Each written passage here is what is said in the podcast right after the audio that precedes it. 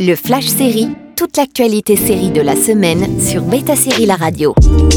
Bonjour à tous, quelles étaient les news sérielles de la semaine? On commence avec Daisy Jones and the Six qui a une première bande-annonce. L'adaptation du roman de Taylor Jenkins Reid arrive enfin sur petit écran. Daisy Jones and the Six retrace la naissance et la mort d'un groupe de rock culte fictif.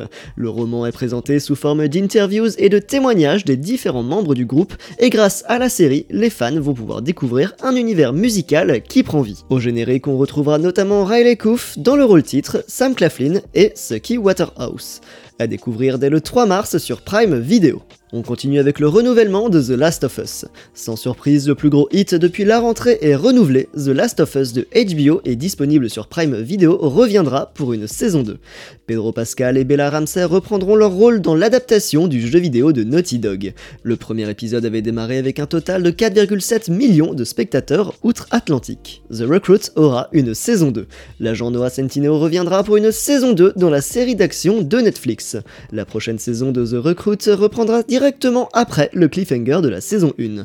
Les retours critiques étaient plutôt mitigés, mais le genre de l'espionnage marche toujours. On enchaîne avec le premier teaser de la saison 4 de Succession. Les 10 nouveaux épisodes de Succession commenceront le 26 mars aux États-Unis et les questionnements apparaissent quant à sa diffusion française, puisque précédemment, avec l'accord de HBO, la série était disponible sur OCS. Mais maintenant que ce contrat a pris fin, on ignore encore où on trouvera le drame multi-récompensé.